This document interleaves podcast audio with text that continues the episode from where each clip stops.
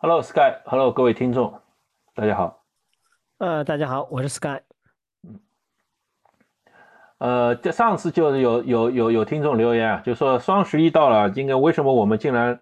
以装备起开始的这个播客节目，竟然不聊装备？应该提供大家一些一些装备购买建议的吧？但是我们后来想想，哎呀，我们这正好完美错过了双十一。今天我们录的时候已经是十一月十二号了。对吧？嗯，没关系，我想问一下，就是杰夫，你买了？你双十一有没有买东西？我双十一买了，嗯，我双十一买了。我双十一的话，其实前前后后我买了。如果说是只限运动装备吗？还是说其其他东西也说呀？呃，先说说运动装备吧。运动装备如果填不满的话，你再说一下其他的。运动装备嘛，就是买了一些，就主要其实主要买了一些内道的产品。嗯呃，那道产品有觉得不错的，也有觉得呃可能不是很适合我的。那你可以先简单介绍一下，你说你买那道啥了？呃，我我买了一件内道的羊毛长袖，有美丽奴羊毛长袖 T 恤，然后西为西湖跑山赛那个他又送了一件他的联名款，这个是我觉得非常好的一件装备。呃，姑且不谈那些就是设计的小细节，就是说，呃，手手腕上的那个为手表的开的洞啊，然后套套在可以可以可以那个套在手上稍微保暖那些东西啊。然后我觉得这个这件衣服，呃，我我穿过很多的那些美露的羊毛了，那个比如说 Smartwool 的、Icebreaker 的、Patagonia 的，还有像呃 Montbell 的，便宜的贵都有，当然没没没有没有穿过那个最贵的那个呃那个叫什么？U 牌的那个衣服啊，那个贵的已经，我觉得比 Smartwool 都贵，我买不起，实在买不起。然后这基本上应该市面上大牌我都穿过吧，我还穿过那个 Black Diamond，就是反正有出过，我大部分都穿过。那个我觉得这个内道这款这款 T 恤，这款羊毛长袖 T 恤在这些里面毫不逊色，而且还是属于前列的，因为它的触感非常柔软，我觉得它这个用的美丽的羊毛的品质挺高的。然后其实穿起跑起来之后，它的体温控制也挺好的。嗯，不是不会，就稍微热一点的，比如说像我们江浙沪地区十五度左右的天气，其实照说这样短袖也够，但是穿我穿长袖跑呢也不太热。然后如果冷一点的，像今天十度左右，也也不冷。嗯，其实就是体温控制控制相当不错，我挺喜欢这件衣服的。我倒稍微的看了一下这个衣服，它好像它这个是就是材料的设计上好像有点点讲究。我看了罗西平他在那个直播的说了一嘴，我觉得可能跟这个是有点关系。啊，这个罗西平就是给听众介绍，就是那个湖西湖跑山赛以前叫卫斯越野赛这个创创办人，对吧？也是国内著名的越野跑者。嗯。那除了这件以外呢，还有其他的吗？还买了他比较新款的那个两条长裤，一条长裤是略微宽松式的，就是有点像日常穿的那种运动裤，嗯，完完全全的仿 Lululemon 的那个 Surge S U R G E 那个那款跑步裤子，就是高仿，不是高仿，高仿就是，嗯，但是呢，就是说版型是调整过了，是按照可能是按照亚洲的版型调整过了，所以我觉得。它的面料也是有弹性，但是和 Lululemon 不太一样。那我是觉得这个这款是完全可以作为 Lululemon 的平替了，样子也挺不错的，然后设计但设计设计上，呃也还也还不错吧，穿着也还挺有型的。嗯，这这条蛮好，就日常穿，当然跑步也能穿吧，它就不就略微宽松一点点那种样子，不是不是完紧身式的。但是它这条裤子，呃，我有。有一点忘了，就就有没有带腿部拉链？好像它是不带腿部拉链的，那么就有可能就是不太适合穿脱。就比如说你里面穿着短裤，然后穿着运动鞋，那跑到运动场上就准备脱下来穿短裤跑的时候，那么就穿脱可能不方便。还有一款呢，就是它紧身式的，就是现在所谓的那个带弹性长弹吧，全长的那种带弹性的那个紧身紧身的裤子。这裤子呢，就是也是有些仿。就也不能说仿吧，就大家设计理念都差不多，就是裤腿两边呢有两个插袋，可以插手机或者胶和胶和纸巾啊这些快速拿的东西。然后背部呢就是环着环着腰的背部，腰的后后后半部时候也有几个大口袋，你可以装水水袋啊，呃，这样装那个嗯那个就是那种小手持的水瓶啊，然后也可以装一些其他的东西。这个这个就是呃我也买了，然后为了为了做节目我还特地穿了一下。但是我发现这个这个这款我觉得我曾经说到这我说个题题外话，就是这个现在这个市场一直有两种两种主流的选择，一种就是跑步腰带，对吧？就是你普通短裤它可以你带一条腰带，这个腰带上呢前前后后都装满了口袋，然后可以放各种东西，纸巾、手机什么什么的。然后呢还有一种选择就是跑就是裤子短裤或者长裤把这些口袋都设计进去。那呃，内道最近的设计就是把这些口袋设计进去，然后呢，其他的比如说耐克啊什么的，他们在设在口裤子上设计的口袋不多，那你要装东西多呢，你就得用这种跑步腰带。所以我曾经一度是不太确定这两种方案哪种哪一种更好，都是其实都是可选的嘛，对吧？都是都是可选，但是你也不知道哪一种更好。但是今天用了用了一下那个内道的这个产这款产品以后呢，呃，我倒是觉得。有一点点缺陷，就是什么缺陷呢？我不知道，这可能是个人使用感受，别人可能不一定是缺陷。就是，也许是我腰腰围的关系、臀围的关系、体型的关系，就是这条裤子我会有点朝下坠，就是不是很很灵活、很贴切的在我腰上，有点朝下坠以后呢，那缺点就是，嗯，就是它，那么我如果背后口袋装水壶的话，就是它因为水壶重嘛。就会朝下有点坠，那正好压在我屁股的臀部的上半部分，那么就会有点磨。我个人呢倾向，其实倾向于把这个水壶就再高一点，放在腰后腰这个位置。嗯，不知道我描述清楚吧？就是腰部和臀接线这块接这条接线处呢，我是倾向于稍微偏上一点。但是呢，它的给我的它的设计给我的感觉它是比较偏下的，那会让我稍稍有点不舒适。当然问题也不大，但是我但就我个人使用感觉有点稍微不舒适。然后我我前一段时间买了一一条那个贵的 Naked 的 Naked 的跑步腰带，但，反正现在大家跑步腰带大家知道有很多像不管像迪卡侬啊，不管像那些国内厂商啊都在出，对吧？或者奥尼杰啊都在出。那 Naked 是比较贵的，但是而且但是呢 Naked 确实确实比其他厂商做的好，虽然贵，但确实厂商做的好。它的尺寸多，如果你选择合适比较合适比较合适尺寸的话，我感觉跑起来对我来说是轻若无物了，而且它的设计让我觉得嗯很能装，所以今后我还是可能还是倾向于呃用跑步腰带的方式。那那么就是那么就对我来说就是可能跑步裤子的那个那种带大口袋设计这种设计对我来说就是有些无用了嘛，有些无用。我一现在一直觉得就是说呃用腰带方式可以搭配多。但有些人可能会觉得用腰带会重一些嘛，毕竟腰带本身带着重量，对吧？和跑步裤子结合会会更好一些。不过这就看大家个人习惯了，个人习惯了。我今和嗯，我有几条 Lululemon 的那个半弹，就是半长的那个紧身短裤长裤。那么我觉得这种裤这些裤子我会和跑步腰带结合的话会比较好。当然我也可能会买一条呃内道的那个半弹的带带大口袋，到时候试一试。呃，毕竟毕竟便宜嘛，其实别别不贵哈，一两百块钱，两百块钱吧，一两百块钱吧，我也不太记得。但是用来，嗯，那主要是为了测试装备一下。还有，所以说归根结底就是一句话，那个这个装备还是等等大家自己试。我不适合我的，并不一定不适合你。嗯，大家的体型都不一样。嗯，对吧？嗯，这是我的使用感受。呃，说起这个内刀，我最呃近就说，其实蛮长一段时间了。呃，比方说，我今天早上做一个长距离的呃跑步的时候，呃，其实我看到蛮多的人穿内道的这个服装的，因为他那个短裤我看不出来，因为是呃这个如果他穿背心啊，我是看得出来了这个 logo 的，所以其实证明这个今天这个天气还有人穿背心跑步吗？那有有有有冷的冷的，今天挺冷的，相当冷而且是，对对对。然后的话，这个证明内道其实呃蛮被我们这个跑友所接受的。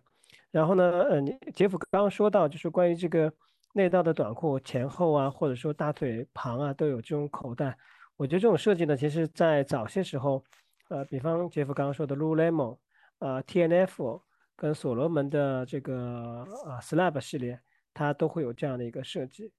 呃，杰夫也向我推荐了，但是我一直迟迟没有入手，主要是我现在手上的装备，嗯，太多了，呃，这个呃来不及这个再穿一些其他的。你有太多的 Track Smith，呃，太多太多了，我天呐，那穿不过来。对，这个 Track Smith 真的是，反正我我是觉得不是很适合我。嗯嗯。内道内道嘛，总的来说，就就现在就是还有内道的平替了，好像是像呃那个叫什么来着，马孔多，马孔多这个牌子就是它的设计和内道很接近的，但价格比内道还便宜一些。我是还没试过，那个如果有兴趣的话可以试一试。对，OK，嗯，对，好，那么。还有其他装备吗？我其实其他没买什么装备了，我其他买了一些那个保健的那个药药药物，什么鱼油啊，什么那个呃那些番茄红素啊，这对男性比较有帮助的。然后一些那个保护眼睛的那个叶黄素，嗯，蓝莓，像这样一些一些东西，我相信你大概也买了吧？还买了一些那个人参之类的。我没有，我这个双十一我觉得。我个人没有什么购物的这个兴趣，然后直到昨天，我在这个闲鱼上把我这个这个上次参加佳明训练营的这个九六五卖掉了，然后我想我还是入手这个苹果的这个手表，呃，这个 S 九吧，应该是，因为我使用下来，我觉得我个人觉得，我跟大家稍微做一个简单的沟通啊。就说呃，我拿到这个佳明九六五以后呢，原来我呃早一段时间时候是用高驰的，然后我一直就是有这个苹果的手表的。一般我训练的时候呢，会戴这种训练型的手表。然后正好上次这个呃参加佳明训练营呢，嗯，就说训练营里面它包含一块佳明的九六五，然后我训练的时候呢，我一般会两块手表都带着 iWatch 跟这个呃九六五。但我实际使用下来，我坦率的讲，其实这个差别性其实不是特别大。然后那我指的差别在哪里？比方说，呃，你的心率显示，那其实，在某种路段的时候，我觉得可能苹果啊，我之前卖的那苹果是 S 六系列啊，是比较早的一款，呃，是可以这个打电话的。呃，我我觉得其实差异性不是特别大。坦率的讲，就是佳明显示的和这个苹果显示的，呃，没有什么特别大差异。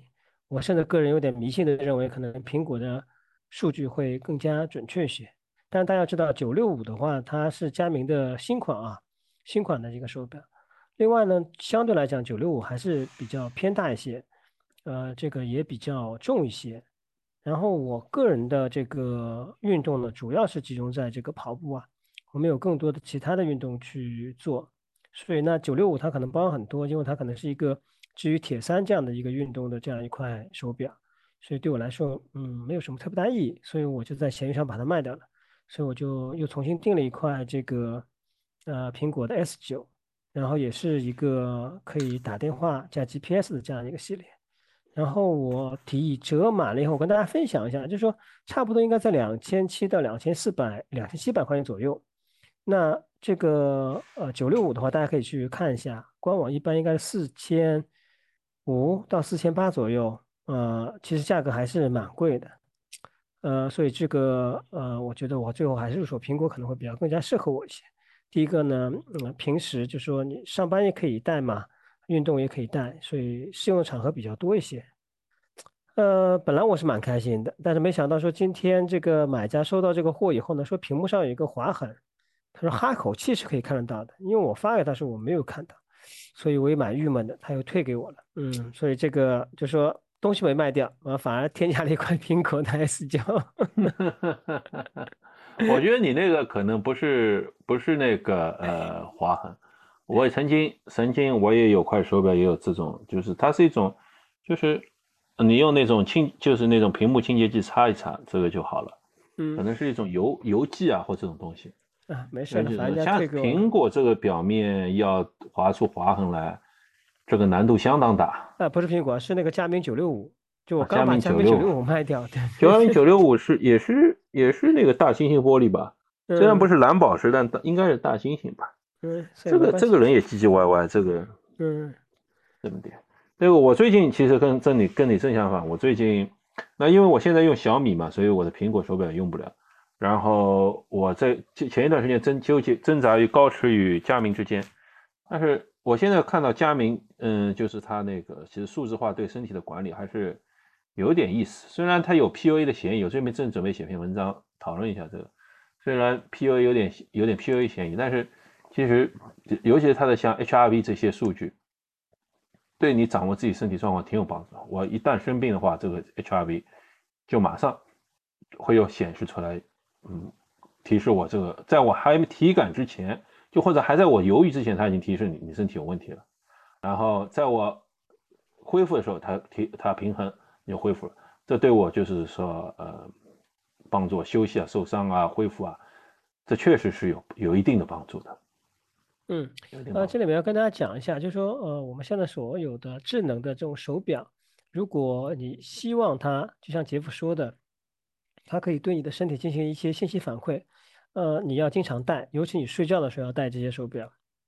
如果你只是训练戴的话，其实它没有办法收集到。你足够的这个身体的相关的数据信息，也就没有办法根据它后台的这个大数据模型给你相关的反馈。所以大家如果说你只是训练，那其实我坦率讲，其实无所谓你选佳明还是高驰。但如果说像杰夫说的，呃呃，希望这块手表可以给你一些身体健康上的指示，那我觉得无论是呃任何的智能手表，你都要去经常带着它，尤其睡觉的时候要带着它。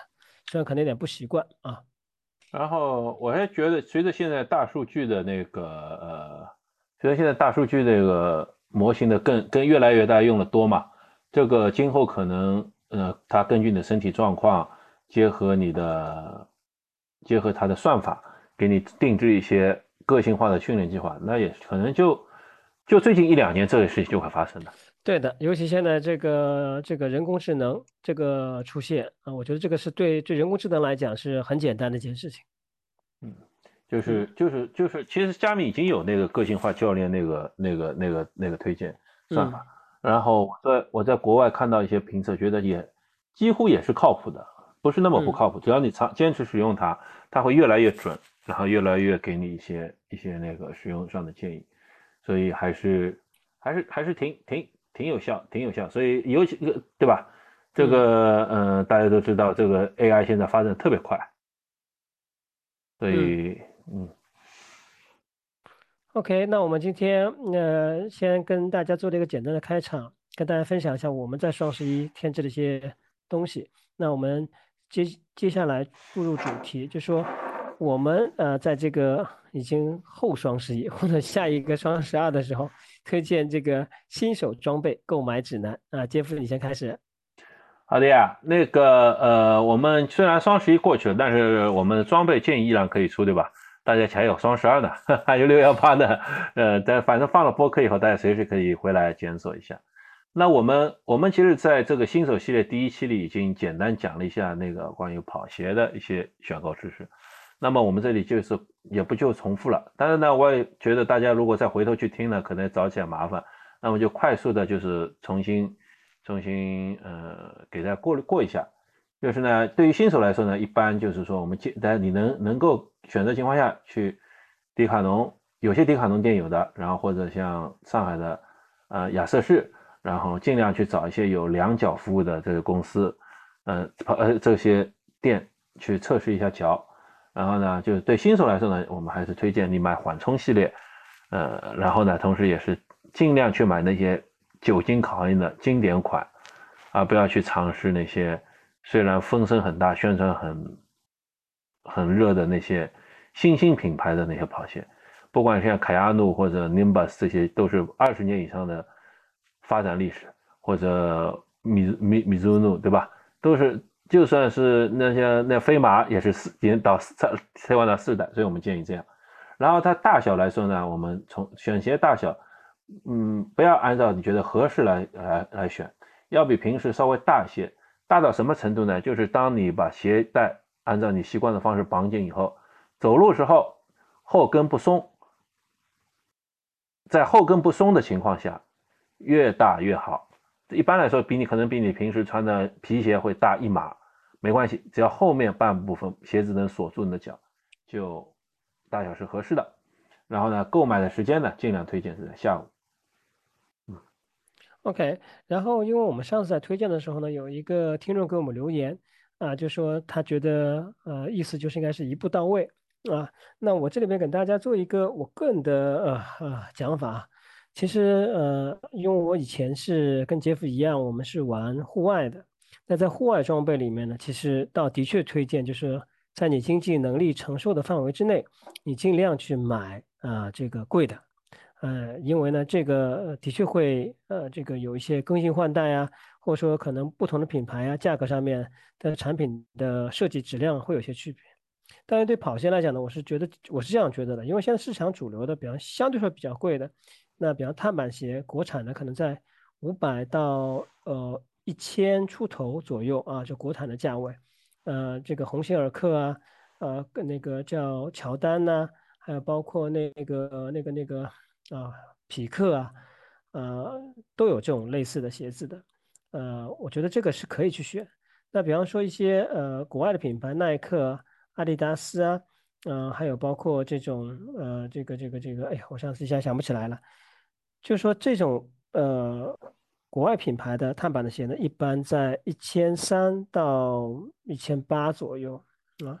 那如果你想尝试的话，那我个人倒真的认为，你可以从国产品牌先开始尝试一下，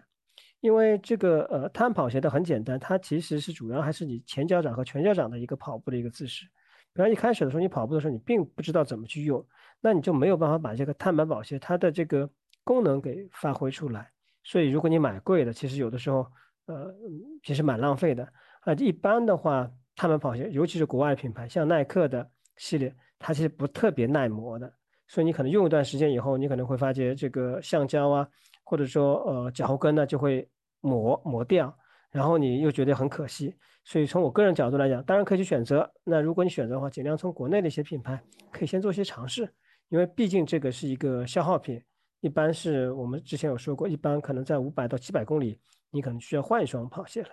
所以无论怎么样，一年你总会可以买两双左右的跑鞋，让你去尝试一下。不过话说回来哈，我还是不对，我对新手还是不推荐穿碳板哈。哈哈哈。然后这当然了，如果你觉得自己觉得你想试试，我也不反对，毕竟我们只是两个，我们只是做博客，我们也不是你教练，也不是你谁，但是只是说新手还是谨慎一点。好的，关于跑鞋呢，我们简单讲了一下。那么呃，然后接接下来就是下半身的装备，嗯，我们下半身我们可以就简单来说吧。呃，腿套、长裤、短裤，嗯，对吧？对，这三项。呃，现就是现在现在呢，在在那个还有袜子，袜子，袜子。其实上上次我们在关于选鞋的时候，把袜子简单讲了讲。嗯，OK，对吧？我就是我觉得就是袜子没有什么特别大讲究，穿一双普通运动袜就可以了，只要不松不滑都可以，没必要去那些很花哨的。当然，五指袜。可能会比较特殊，对于那些脚趾之间摩擦或者一些特殊是是有帮助的，这个大家呃可以考虑。其他就没什么特别的。嗯，我们讲过了这个事情。嗯，那我想问一下杰夫，你刚刚说过腿套，你现在还用腿套吗？我是很久不用腿套了，我是很久不用腿套了。呃，虽然我还有腿套，我觉得帮助不太大。你说呢？现在好像在赛场上也不太流行，不太流行那些腿套这些东西了吧？对 对，我跟各位听众讲一下，我是从第一代的 Skins 压缩腿套开始用的，嗯，那应该是非常非常久。那代的呃呃 Skins 它的腿套还是要兜住你的这个呃脚底的，啊这一代的腿套开始用的。那那时候一个主要的一个科学的依据啊，呃或者市场宣传的，那腿套呢有起到压缩的作用，可以减少你肌肉的抖动。然后呢，降低你的能量的消耗。那如果你平时可能，呃，在冬季的话，或者秋冬季的时候，你穿腿套呢，可能起到一些保暖的作用。呃，比方你在越野的时候呢，因为呃，你脚可能会过一些，腿可能会过一些这个草地啊，或者说一些有有有有有有这个草丛的地方，可以防止一下刮伤。我觉得这样的作用。但其实最近几年大家也发觉了，无论是在呃。国际的越野赛场上，还包括一些国内的，其实用腿套的人不像，呃，前面几年或者三年前、四年前那么的流行。就说大家好像对这个东西呃不太迷信了啊。这个嗯，如果大家去选的话，其实市场上主流的品牌也就那三四个，还不错的，可以选择的。呃，然后样子也是蛮好看的。然后我不穿腿套还有一个原因，就是说我穿了腿套以后呢，就显得我腿短，不像欧洲的 运动员显得腿就是比较长修长。所以一般现在的话，基本上是不穿腿套了。虽然我还有，但是的确我是不穿了已经。哎呀，那个呃，就是反正你穿也行，不穿也行吧，这可以这么说吧，对吧？嗯，穿的话可以给你一些能量的加持。嗯，像我这种腿长的人 就腿长，但是实际上我也不穿，是开玩笑。就是，但是我就觉得一点，就是盖刚才说的，就是如果大家想尝试越野跑的话，可以考虑带个腿套，因为有时候这个草啊。挺扎人的，嗯，然后关于裤子，裤子嘛，不外乎就是短裤、长裤。首先呢，我们解决新手一个问题：穿紧身的短裤和长裤里面要穿内裤吗？嗯，你想穿就穿，一般不穿的，一般不穿。一般不穿，我们回答大家，一般不穿的，你不用纠结，大家都不穿，不要以不要。如果你觉得穿，呃，不穿里面显得就是有些呃隐私部位有有些顾虑的话。那一般来说呢，就是在外面套个短裤，男生套个短裤，女生也可以套短裤哈，或者短裙，穿短裙，这样遮盖一下隐私部位。这个，但是呢，一般来说是不穿内裤的，因为这会增加额外的摩擦。这样我们说的，这个紧身裤已经考虑到这个问题了。嗯嗯，这个是这个。然后呢，就是说跑跑步，这就就是呢，如果你还是有顾虑的话，那你就其实就可以穿稍微偏宽松一点点的。新手不存在你追求成绩啊或什么。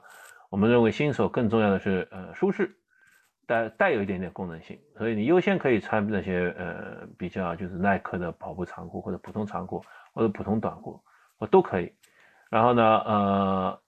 但是像短裤有一种特殊的就是二合一的设计，就里面有一条偏紧身的像长的内裤，外面套，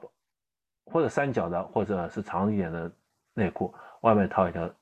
短裤。这种叫二合一的设计，这个呢也比较适合大家，是就比较适合，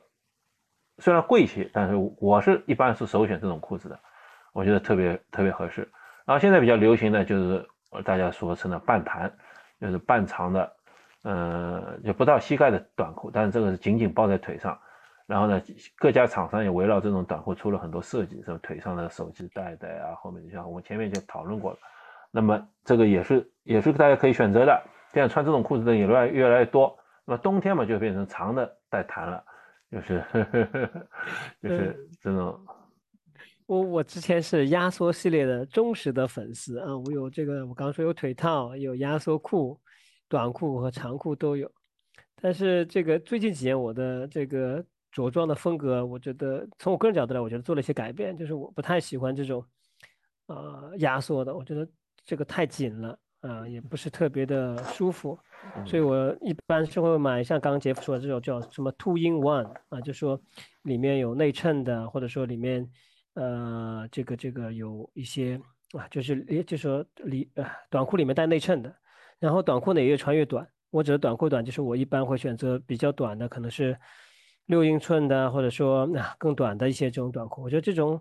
短裤呢穿起来嗯比较比较比较帅，然后也很风凉。所以对你的整个的体感也会非常好。对，现在呢，其实大家都穿那个，呃，穿那个叫就是紧身裤，紧身裤多一些，压缩裤少一些。压缩裤和紧身裤的区别，我们给大家解释一下，就是紧身裤是几乎是勒着你，把你包成香肠一样，就是就腿就两截香肠了，就是这样勒的这样来了。然后呢，那个呃，那个。紧压缩呃压缩裤呢，紧身裤呢就是其实就紧紧的包着你，就像你的第二层皮肤，没有压缩那么厉害。所以嗯紧压缩裤呢，其实穿着确实也不太舒服。嗯呃紧身裤就是是大家现在首选。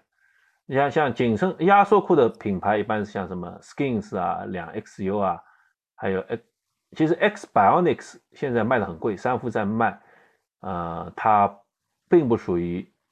压缩裤系列。它其实还是略偏向紧身系列，嗯，紧身系列。至于像紧身裤那就太多了，就像我刚才说的，呃，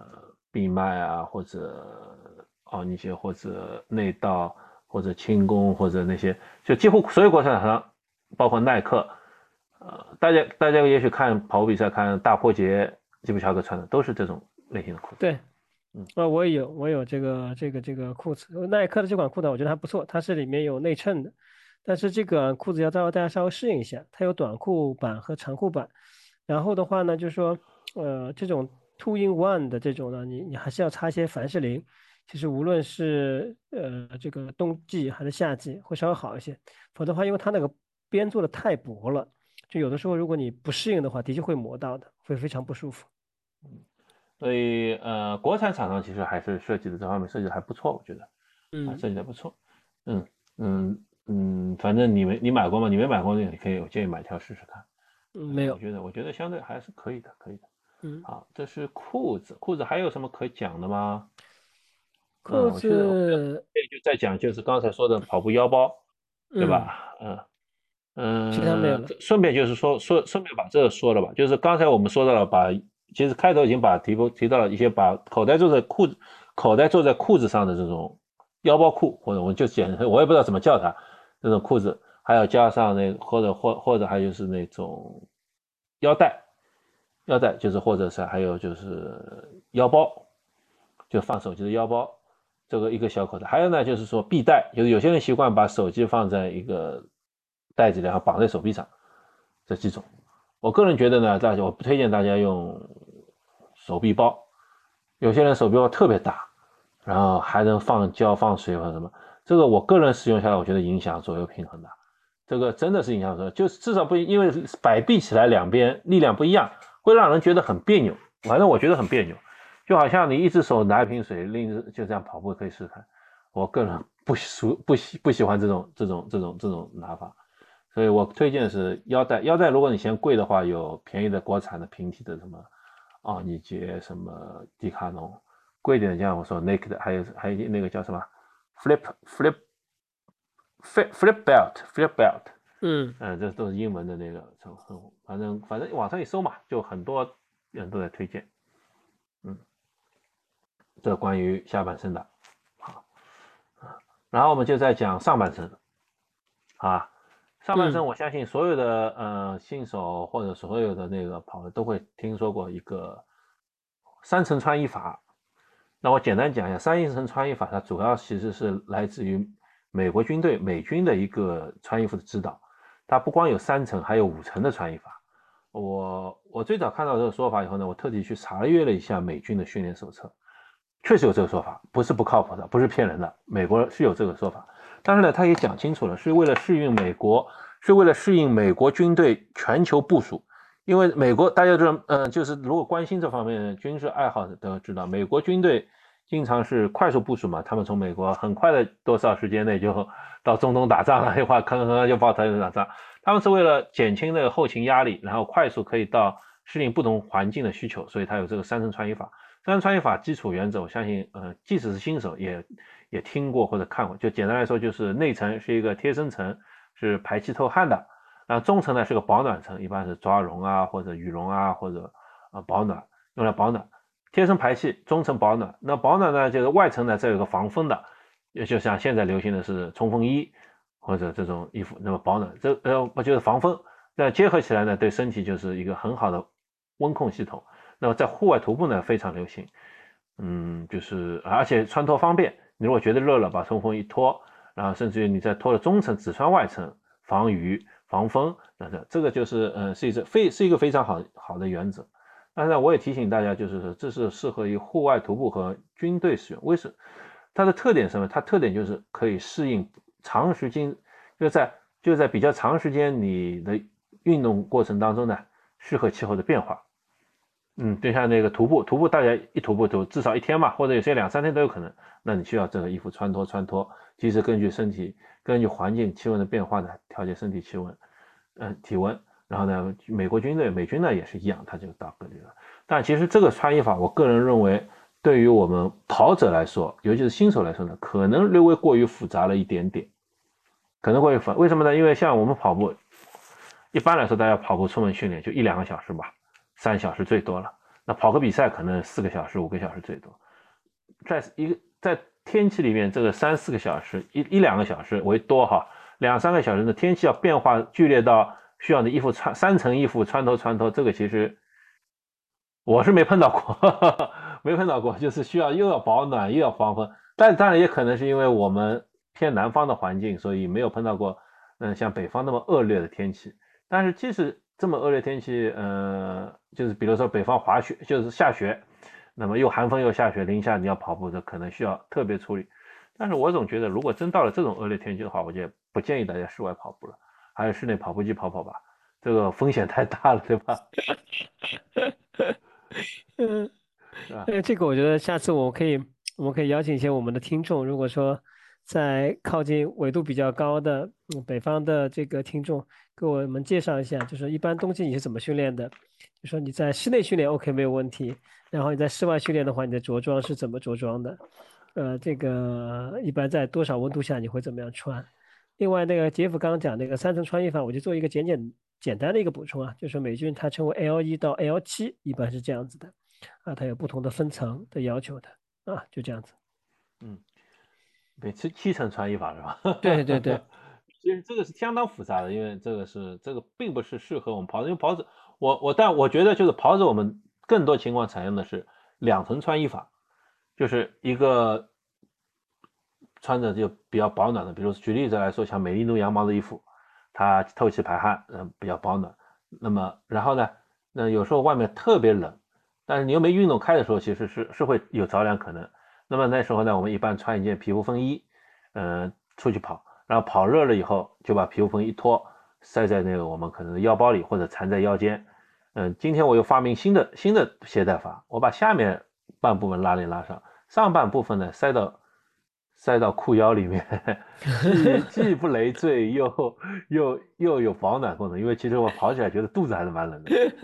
这个这个这个这个这个呃又发明了，然后其实大部分情况我们就可以了。那特别冷的天气有时候就是呃，那么我们会我就我就我就一般来说会穿件背心和跑和那个，这样就一般来说就是我们其实我们跑步的人嘛。或者大家建议大家在室内热身热好再出门，这样呢，其实我们跑步人一般来说就是不是那么气温变化大，大部分情况下，其实呃用两简单简化一点的大家选择，尤其是新手，你那么你你你穿那么复杂那么复杂，我觉得在跑步过程总共也就一个多小时的跑步，你又穿又脱三层三层穿上去一层一层脱，这些衣服也没地方放吧。嗯，对，那刚刚杰夫说了，就说我记得在今年的，嗯，年初的时候，那时候我我这个天气比较冷，然后我就是按照杰夫刚才说，我里面可能穿件长袖的，然后外面穿件皮肤风衣，然后我还戴帽子和手套，但是我出去真的是就早上出去比较早，真的是非常之冷，然后后来我就改掉了，就是我把上面的皮肤风衣呢换成那种薄的这种呃。就是棉服，很薄的棉服啊，或那种非常超轻的羽绒服。我后来还是选择非常超轻的羽绒服，就是我非常超轻羽绒服里面就是件长袖的。然后我出去，我热好身以后，然后把羽绒服先拉链拉开来，然后慢慢的，可能随着你的呃出汗的或者体感慢慢好了，然后会把羽绒服脱下来缠在腰间，这样可能会比较好一些。因为我们知道，就皮肤风因为非常薄，它主要还是防风的，它它起不到一种比较好的一种。呃，就是在比较冷的时候，保暖作用其实没有的，所以这个是给大家一个建议，大家可以做一些尝试。但是这种呃保暖的单独的一个保暖也不能太重的，否则你你跑起来以后你会很累赘的，会呃晃来晃去的。哦，我提醒一下啊，这个 Sky 这个穿羽绒出去不推荐哈，羽绒这个东西很娇贵的。这个跑起来身上汗一出大量汗，那个在里面对羽绒服很伤的啊。大家如果节节约点，还是穿一件棉服比较好。因为那个 Primarof 这种披棉的衣服，虽然稍微累赘一点，但是，嗯，对，不那么容易坏。这个这个呢，其实就是说，说或者这么说，就是这像这样衣服这样穿脱，根据环境变化穿脱变化呢，其实更适合越野跑。因为越野跑在山里，气温变化大，天气变化大，嗯，然后有可能会一会儿下雨，有可能一会儿刮风。山上到山顶上风很大，你就得穿加；到山下呢，相对风小，那个山谷里就暖和，就要脱。有时候呢还会下雨。这个呢，那是因为我们这个系列是针对新手嘛，对吧？我相信新手大家暂时还不会接触越野跑这个领域。等到我们到时候再再开一个越野跑系列的话，我们再再跟大家讲这些东西。所以我我们简单来说，就跟大家建议，内层你可以穿一件像美丽奴羊毛这种既保暖又透气、提供空气好的衣服。然后如果如果美丽羊毛顶不住，有时候更冷顶不住呢，可以穿那些呃我曾经买过的像 Craft 的，它有一件衣服是前胸是它是很比较厚的一件保暖衣服，但前胸它额外增加了防风层，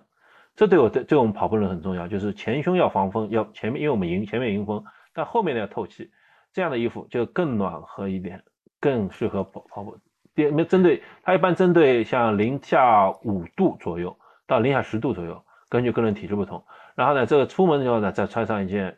皮肤风衣或者一件轻轻薄。其实其实我觉得轻轻薄轻型冲锋衣也可以，轻型冲锋衣现在也也也折的可以折得很小，或者就是一些呃专门设计的专门设计的那个跑步专门设计的那些呃羽绒和棉服，它有跑它有专门设计的羽绒服，就是用棉和羽绒混合在一起，这样可以增加它的保暖性、抗湿性等等。那这个就是设计不多，所以我们也就不暂时就大家知道这个原则，我们暂时也不做这个品牌推荐了。OK，嗯，好，这是讲到讲到衣服衣服衣服以后嘛啊讲的差不多了的话，让我想想看，我们看看，那就再朝上走吧，再上走，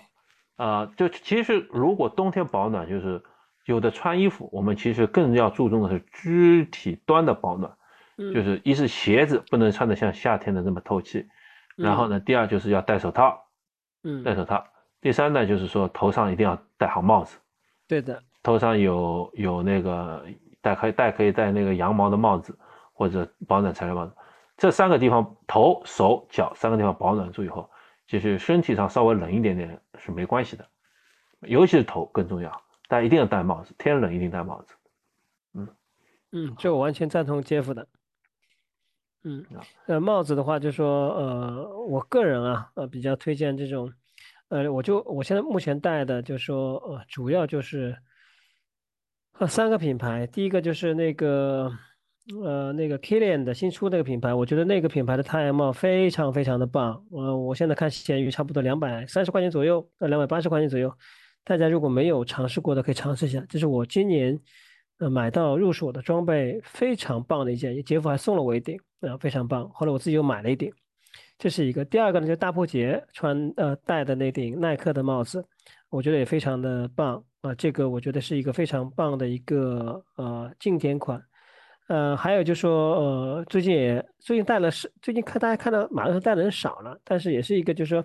呃加拿大的一个呃户外的小众品牌，之前我也着重跟大家介绍过，叫 Silly。啊，这款帽子，那因为颜色很多，C I E L E 哈，对，呃，大家可以看一下，闲鱼可以淘一下，一般在两百五到两百八十块钱，就是你你如果选好了配色，你你出门就是最亮的那个仔，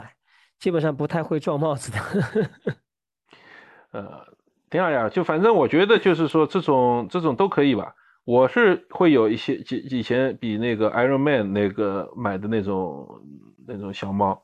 那个呃，我觉得冬天穿穿冬冬天用用也可以的，挺好的。就是说，嗯，反正或者说 Smartwood，还有呢，就一个选择就是大家买那种 Buff 的头巾，或者呃各种品牌的头巾吧。如果有还有用美丽奴羊毛材质的，那么你把它裹一裹，变成一个头小帽子在头上，其实也是挺合适的。那如果热了以后呢，把它朝下拉一拉，变成一个头带，帮助你抬起头汗。这是我给大家的一个建议。那夏天的帽子，其实我是夏天也是戴帽子的，因为夏天汗多，那主要是戴空顶帽。然后也也有人会选择戴头戴，好看一点嘛，对吧？像 Lululemon 的头戴，那导汗带之类的，我们以前节目讲过，不推荐，勒在头上一条印子很难看。然后呢，其实对防汗其实也没什么效果。嗯，就是那个呃，空顶帽子最好，空顶帽因为它有帽檐，它还会把你汗朝前面导走。不会影响你的视线，就是万一有个下雨啊什么，就空顶帽搭配冲锋衣也特别好。就是下雨的时候，它空顶帽上面冲锋衣的帽子一戴，然后呢，它前面有个长帽檐，它可以保护你的脸，比冲锋衣本身的帽子那个帽檐更更能保护你的脸。对，而且舒适很多会。嗯嗯，的。然后呃，然后要不？我嗯推荐大家一个太阳眼镜的品牌，嗯我也是最近被别人这个种草的。呃呃，杰夫之前有介绍过，他可能用的 Rudy 比较多，因为他骑自行车嘛。然后的话呢，呃，哎呀，我用哪个品牌了？我现在今天脑子有点短路了。嗯，在口碑讲不出来了是吧？不是不是不是不是，我说我经常用的那个品牌，Oakley 吗？嗯，Oakley。那我带的是亚洲版的 Oakley 的，那我已经带了蛮长的时间了。但是呃，坦白讲，第一个 Oakley 比较贵了啊，第二个呢，就是说嗯你也不太会去，因为它贵，你也不会选若干副。呃然后最近被大家种草了一个品牌，叫什么叫 Good，吉 Good R，O Good O D R。Good 二，这个对，我觉得这个眼镜我买了一款，我觉得啊、真的是呃非常漂亮。但是虽然材质看上去略微显得有点廉价，但是非常非常漂亮，然后材质也很轻，呃，大家可以去搜一下去啊。我觉得这个呃大家可以值得入手一副。那我看一下，基本上在两百五十块钱到两百八十块钱。那我觉得这个就品牌呢，在跑这我知道在跑步的人里面还是挺流行的，但是我对这种牌子就有一个顾虑，就是它镜片材质比较差。嗯，对，你是觉得它抗不抗 UV 对吧？看看，就是它会对那个呃，就是景物啊，会在镜里眼睛这个第一这个透光率和它的这个会会差一些，然后呢，就是对景物变形等等，可能也会差一些，它会容易呃变形啊，然后透光率不高啊这种反应，我认为这个呃就太便宜的会镜片材质会会有一点影响。然后其实因为跑步可能不重要哈，对骑车人来说，那个镜就是这个镜片，为什么大家选 Oakley 多或者什么多？就因为它的镜片其实是防弹的，你就算摔一跤怎么样，它是可以保护你眼睛的。那跑步可能就没那么影响，宽松一点。呃，大家就是说知道一下这点，我觉得 OK，嗯好。那对于耳机什么的，其实我们就没什么打讲了，以前讲过了是吧？嗯，对的。以前讲过了，嗯、就是我个人反对骨传导，其他随意。然后呃，还有装备，还有大家关注的话，手表，手表这个东西需要不需要讲？那手表其实我们有一期专门的关于手表的手表的那个呃分析了。其实我觉得，嗯而且今天开头我们也讲了一些手表的东西，所以嗯、呃也不需要特别讲。我觉得就补充一点，就是可能刚才忘了讲，就是如果你想买一块手表，加上运动功能，那就是苹果表，没得选。除非你不是苹果用户，那没没办法。那嗯如果非苹果用户，或者你就只是要运动使用，那其实还是首选佳明，次选高驰，嗯其他品牌就不要考虑。真的建议大家 其他品牌就不要考虑。嗯即使嗯号称什么颜值高啊，什么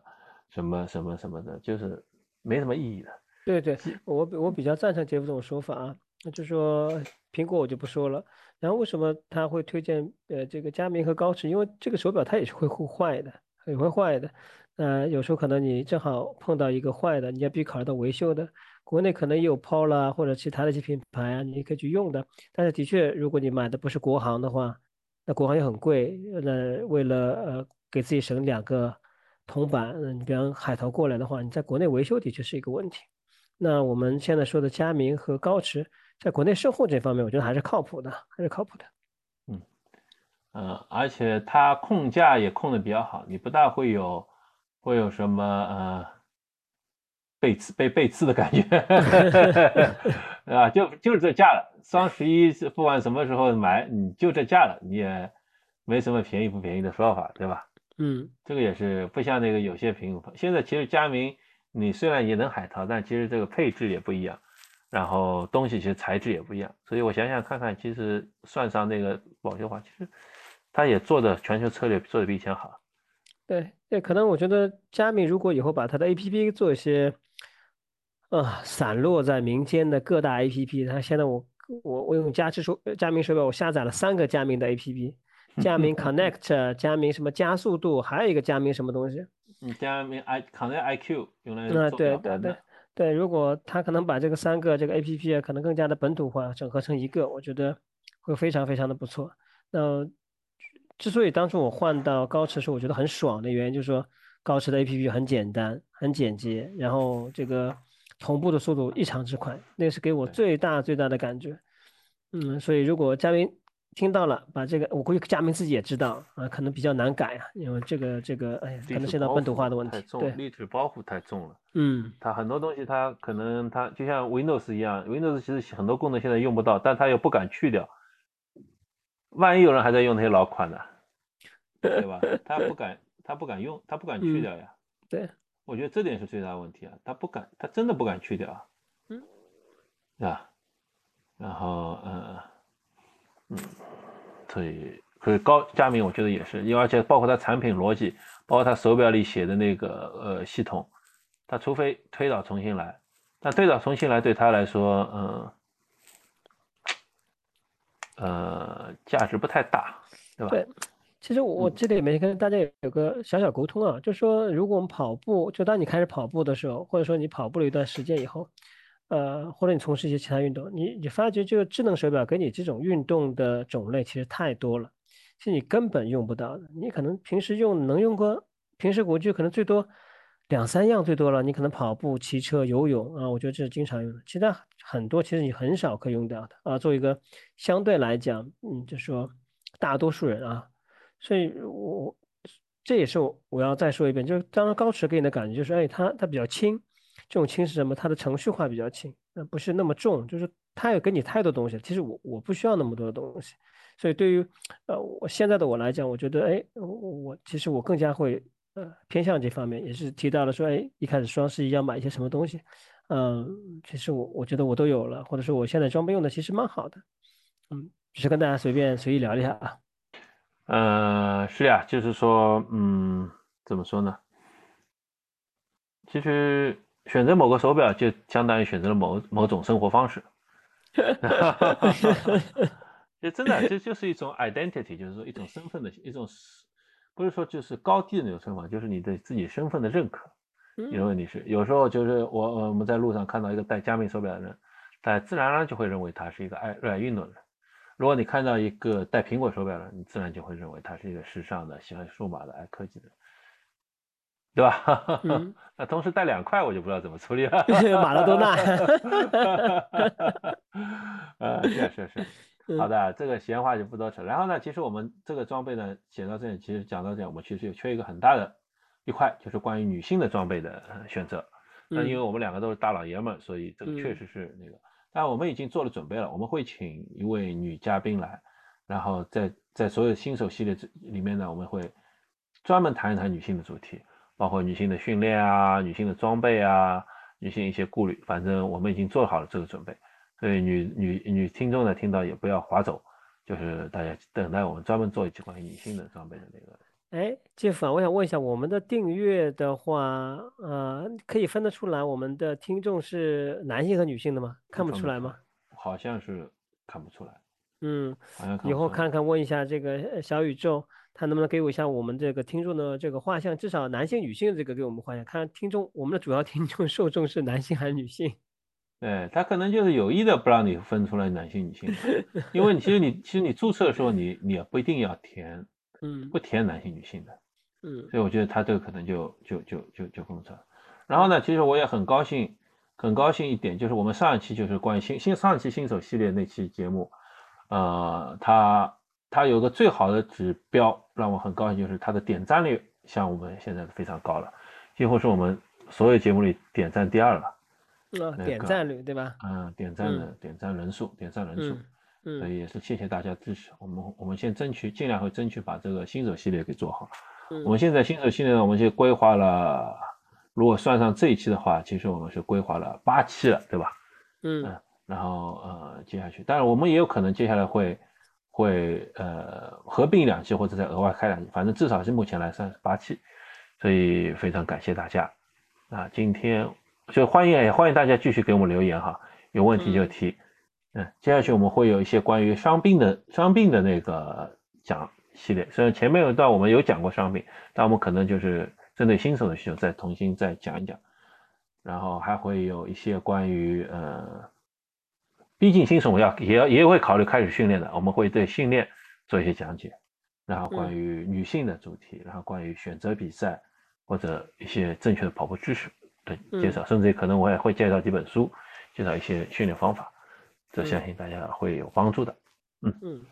呃，今天的节目也接近尾声了。然后的话，在这里呢，我跟大家分享一个，呃，我昨天碰到一个一件有趣的事情，呃，我也非常感谢，呃，小宇宙，呃，我们自己做的杰夫说的这样的一个栏目啊，因为我是自己是用这个 Stride 功率计的，然后呢，我其实在比较早的时候我就买过这个买了最新一代的这个叫，呃，这个呃 Next Gen 就 Next Generation 的这这一系列的这个这一款的这个。功率计，然后我那时候误打误撞，我又多买了一个，所以我手上就两个啊，另外一个我一直没有没有卖掉。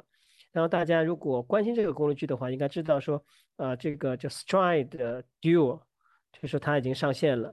呃，现在 APP 已经更新了，就是说你一脚佩戴一个，然后的话呢，它可以从呃你的头顶的上方和你的侧面和你的背部来分析你的跑步的姿势。但是我更新好我的 A P P 以后呢，我一直没有办法匹配我第二个的这个 Stride 啊，所以我也请问了当初卖给我的这个人，然后我也给官方发了一封邮件。但是昨天晚上，哎，我就是不死心啊，捯饬了一天，然后我在小红书上翻一翻，看谁在用这个 Stride Duo 的，然后我发觉一个用户，他也写了这个关于用这个 Stride Duo 的这个体验。然后我就给他关注了他，给他发消息了。然后我聊了两三句以后，我就问他了一句：“我说你有没有听小宇宙上的杰夫说？”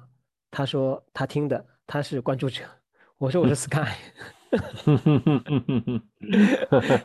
非常非常非常，两个人都非常开心，我自己很开心，他也很开心。那他也跟我说，大致说了一下这个他碰到的情况和他在呃这个这个他收集到一些信息，说为什么。那今天早上也比较幸运啊，就比较那什么，我这个第二个这个 Stride 就安装上去了。所以在此呢，也向我们这位忠实的听众在这里打个招呼啊，Sky 向你问好，也非常高兴的呃认识您。哦，我也非常感谢各位听众啊。呃，希望呢，大家呢可以持续的对我们这个栏目呢，啊，这个关心。然后我们的订阅人数呢也来到了七百九十七人，这个呢也是我跟杰夫刚开始做节目的时候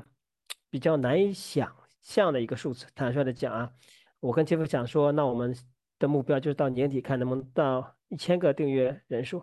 所以呢，如果您喜欢我们的节目，那帮我们点点赞，帮我们做一些转发，谢谢。嗯。想不到这么巧的事情啊！我啊，非常非常巧，非常非常巧。我今天正好也是问人借了一个 Stride，我说我来试试 Duo，他借给我。然后我忽然想起来，我说我是老款的 Stride，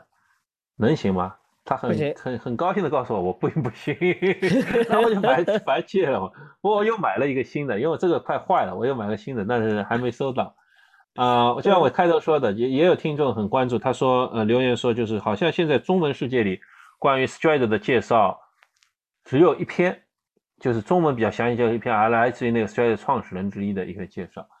然后呃，他挺期待我们做一个详细介绍。那么好的，我们前面已经说过了，我这次再再说，就是我们我们会做一个详细的 Stride 介绍，包括功率。我们到时候商量一下，看是不是在也在请请一两个嘉宾跟我们一起来讲。然后因为。嗯，我们我们就我们的了解，他请他就功率训练方面的一些了解，来再讲一讲 Stride 训练的事情。嗯嗯，好的，我再跟大家稍微讲一下，就是我刚刚虽然说了这个，因为我是属于这种被被被这个种草然后被割草的，大家没有必要，就是说我大家现在不要急着再去入手第二个这个呃 Stride Next Generation 这一个啊，就你如果你手上有一个，你先够用就好了，你不要急着入这个丢，因为。